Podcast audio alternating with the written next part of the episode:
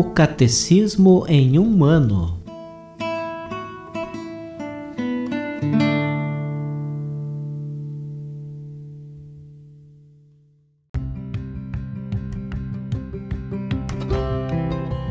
Olá, eu sou o Jefferson, seminarista na Diocese de Ponta Grossa, Paraná. Você está ouvindo o podcast O Catecismo em um ano. Vamos ler todo o Catecismo da Igreja Católica ao longo de 365 dias. Estamos usando a tradução em português, apresentada pela CNBB em 2013, baseada na edição típica em latim. Baixe o plano de leitura que você pode encontrar na bio do Instagram, arroba o Catecismo em um ano, ou na descrição desse podcast.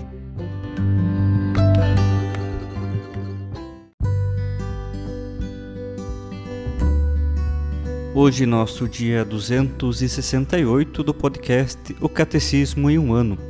Estamos lendo a terceira parte do Catecismo na sua segunda sessão sobre os Dez Mandamentos Hoje nós leremos dos números 2118 ao 2128.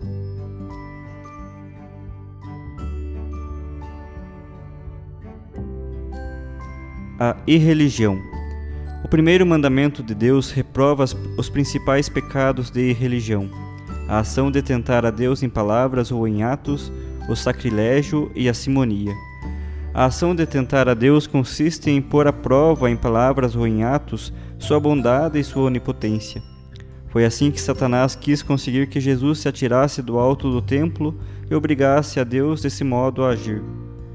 Jesus opõe-lhe a palavra de Deus: Não tenteis o Senhor vosso Deus. O desafio contido em tal tentação de Deus falta com o respeito e a confiança que devemos ao nosso Criador e Senhor inclui sempre uma dúvida a respeito de seu amor, sua providência e seu poder. O sacrilégio consiste em profanar ou tratar indignamente os sacramentos e as outras ações litúrgicas, bem como as pessoas, as coisas e os lugares consagrados a Deus. O sacrilégio é um pecado grave, sobretudo quando cometido contra a Eucaristia, pois neste sacramento o próprio corpo de Cristo se nos torna substancialmente presente. A simonia é definida como a compra ou a venda de realidades espirituais. A Simão, o mago, que queria comprar o poder espiritual que via em ação nos apóstolos, Pedro responde: Que o teu dinheiro vá contigo à perdição. Pensas que podes adquirir o dom de Deus por dinheiro? Atos 8, versículo 20. Desta maneira, Pedro obedecia à palavra de Jesus: De graça recebestes, de graça deveis dar. Mateus 10, 8. É impossível apropriar-se dos bens espirituais e comportar-se em relação a eles como um possuidor ou um dono, pois a fonte deles é Deus. Só se pode recebê-los gratuitamente dele. Além das ofertas estabelecidas pela autoridade competente, o ministro nada peça pela administração dos sacramentos, tomando cuidado sempre que os necessitados não sejam privados da ajuda dos sacramentos por causa de sua pobreza Cânon 848 do Código de Direito Canônico. A autoridade competente fixa estas ofertas em virtude do princípio de que o povo cristão deve cuidar do sustento dos ministros da Igreja. O trabalhador tem direito a seu sustento. Mateus 10, 10.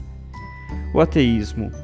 Muitos de nossos contemporâneos não percebem de modo algum a união íntima e vital com Deus ou explicitamente a rejeitam, a ponto de o ateísmo figurar entre os mais graves problemas de nosso tempo. Gaudium et Spes, número 19. O termo ateísmo abrange fenômenos muito diversos. Uma forma frequente é o materialismo prático, de quem limita suas necessidades e suas ambições ao espaço e ao tempo. O humanismo ateu considera falsamente que o homem é seu próprio fim e o único artífice e demiurgo de sua própria história. Gaudium et Spes, número 20.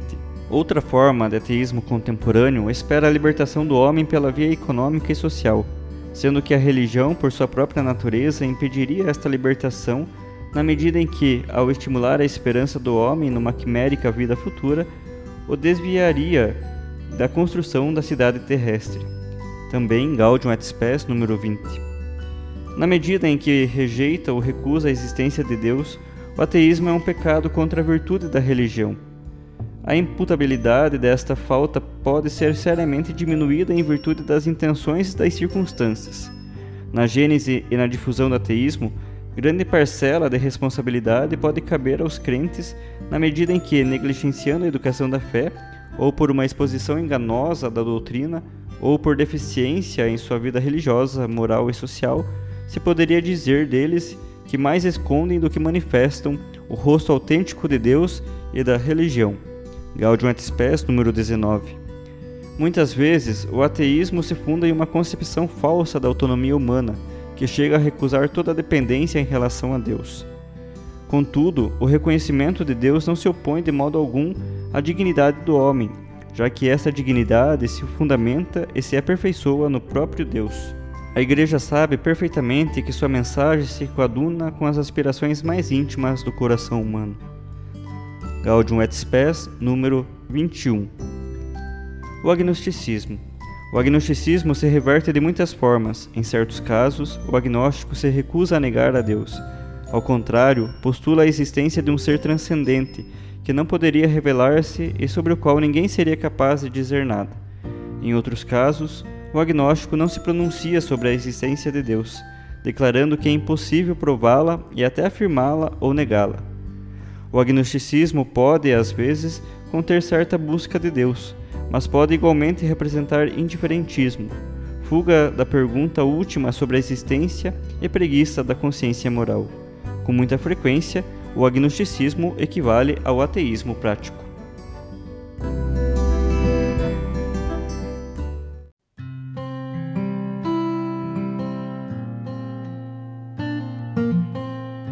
Hoje, nossa catequese complementar é tirada da audiência do Papa São João Paulo II, proferida no dia 14 de abril de 1999.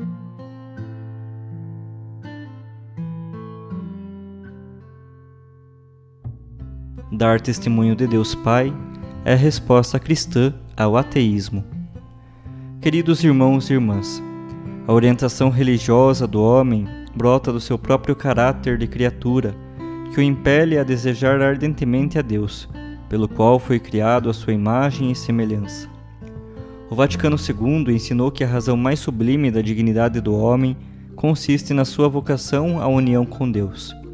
É desde o começo da sua existência que o homem é convidado a dialogar com Deus, pois se existe é só porque criado por Deus por amor.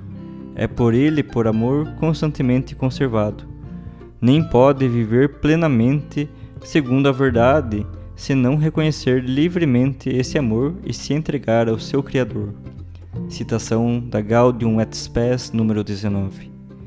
A via que conduz os seres humanos ao conhecimento de Deus Pai é Jesus Cristo, o Verbo que se fez carne, que veio a nós pelo poder do Espírito Santo. Como sublinhei nas catequeses precedentes, este, esse conhecimento é autêntico e completo se não se reduz só a uma aquisição do intelecto, mas envolve de modo vital e inteira a inteira pessoa humana. Esta deve oferecer ao Pai uma resposta de fé e de amor, na consciência de que, antes de nos conhecermos, já fomos por nossa vez conhecidos e amados por Ele. Infelizmente, este vínculo íntimo, íntimo e vital com Deus, prejudicado pela culpa dos nossos primeiros pais desde o início da história, é vivido pelo homem de modo frágil e contraditório, insidiado pela dúvida e muitas vezes rompido pelo pecado. A época contemporânea conheceu depois formas particularmente devastadoras de ateísmo teórico e prático. Revela-se sobretudo violento o secularismo com a sua indiferença em relação às questões últimas e à fé. De fato, ele exprime um modelo de homem totalmente separado da referência ao transcendente. O ateísmo prático é assim uma triste e concreta realidade. Se é verdade que ele se manifesta sobretudo nas civilizações mais avançadas econômica e tecnicamente, os seus efeitos estendem-se também a aquelas situações e culturas que estão a empreender um processo de desenvolvimento. É preciso deixar-se guiar pela palavra de Deus para ler esta situação do mundo contemporâneo e responder às graves questões que ela, que ela apresenta. Partindo da Sagrada Escritura, notar-se-á imediatamente que ela não menciona o ateísmo teórico, enquanto se preocupa em repelir o ateísmo prático. O salmista diz que é louco quem pensa que Deus não existe, e assim se comporta. Corruptas e abomináveis as suas ações, não há quem faça o bem. No outro salmo é censurado o ímpio insolente que despreza o Senhor, dizendo: Deus não nos castigará, Deus não existe. Em vez de ateísmo, a Bíblia fala de impiedade e idolatria. Ímpio e idólatra é aquele que ao verdadeiro Deus prefere uma série de produtos humanos, falsamente considerados divinos, vivos e atuantes. A impotência dos ídolos e, paralelamente, daqueles que os fabricam, são dedicados longas reprimendas proféticas. Ao vazio e à inaptidão dos ídolos fabricados pelo homem, elas contrapõem com veemência dialética o poder do Deus Criador que realiza prodígios. Esta doutrina atinge o seu desenvolvimento mais amplo no livro da Sabedoria, onde se apresenta a via que depois será evocada por São Paulo, do conhecimento de Deus a partir das coisas criadas. Ser ateu significa então não conhecer a verdadeira natureza da realidade criada, mas torná-la absoluta e por isso mesmo idolatrá-la, em vez de a considerar como vestígio do Criador e via que a ele conduz. O ateísmo pode até tornar-se uma forma de ideologia intolerante, como a história demonstra. Os dois últimos séculos conheceram correntes de ateísmo teórico que negaram Deus em nome de uma pretensa autonomia absoluta do homem, da natureza ou da ciência. É quanto ressalta o Catecismo da Igreja Católica no número 2126. Muitas vezes, o ateísmo funda-se num conceito falso da liberdade humana, levado até a recusa de qualquer dependência em relação a Deus. Esse ateísmo sistemático impôs-se durante várias décadas, oferecendo a ilusão de que, eliminando Deus, o homem haveria de ser mais livre tanto psicológica como socialmente. As principais objeções feitas, sobretudo em relação a Deus Pai, apresentam-se em torno da ideia de que a religião constituiria para os homens um valor de tipo compensativo.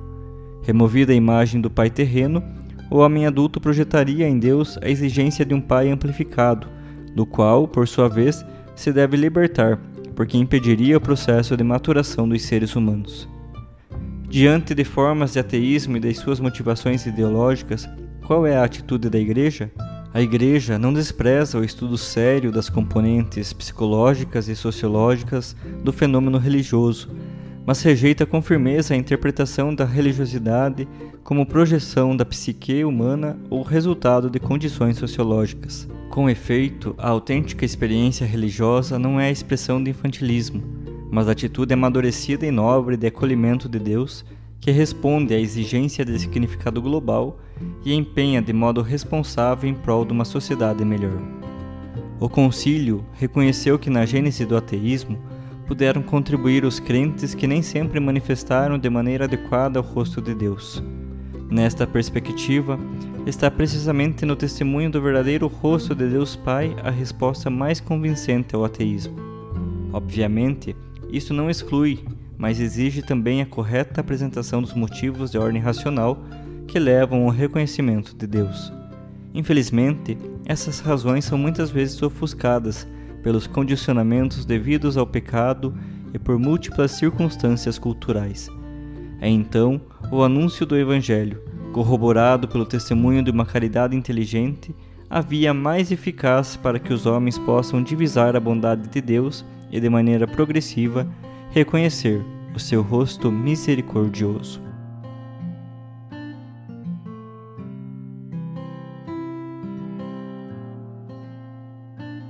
Os textos dos discursos papais encontram-se na íntegra no site da Santa Sé, vatican.va.